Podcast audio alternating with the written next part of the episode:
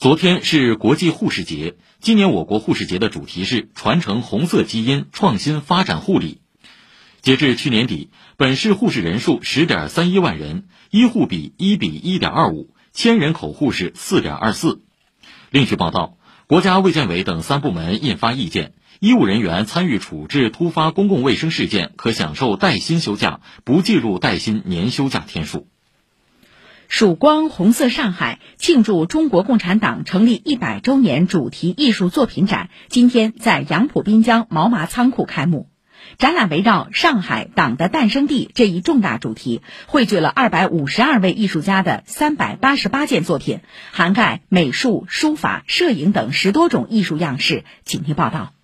展览聚焦一九二一年到一九四九年的红色上海，以时间和空间的逻辑线划分为东方破晓、峥嵘岁月、民族脊梁、碧血丹心和换了人间五大板块。在秦皇岛码头旁的毛麻仓库，走入二楼，扑面而来的巨幅国画长卷《求索》。这幅高两米、长达十米的国画作品，是由九位上海青年画家联合创作的。作者之一，上海美术学院中国画系教授贺兰山介绍。一百多年前，一千六百名学生就是从黄浦江畔乘船出发，去法国勤工俭学。画面中的十五个主要人物，包括陈毅、聂荣臻、蔡和森、向景瑜、陈延年、邓小平和周恩来等，他们的形象都来自于历史照片。这些年轻的学子们去法国留学的时候，他们就是从秦皇岛码头出发的。这个是历史上的一个非常重要的事件。我们整体来说写实的方式，用不同的墨色，呃，拉开距离和营造历史感。在求索这幅巨作旁边，墙上挂着的画框和下方摆放的展示柜里，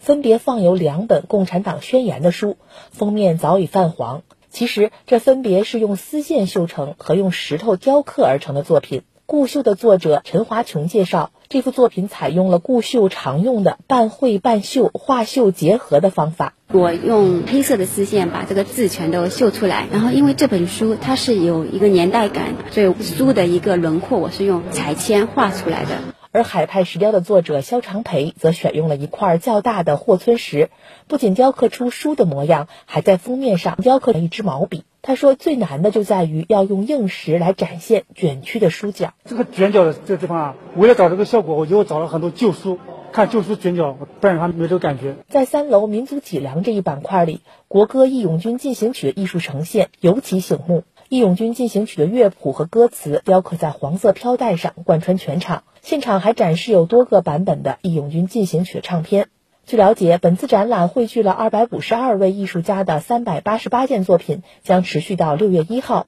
以上由记者张明华报道。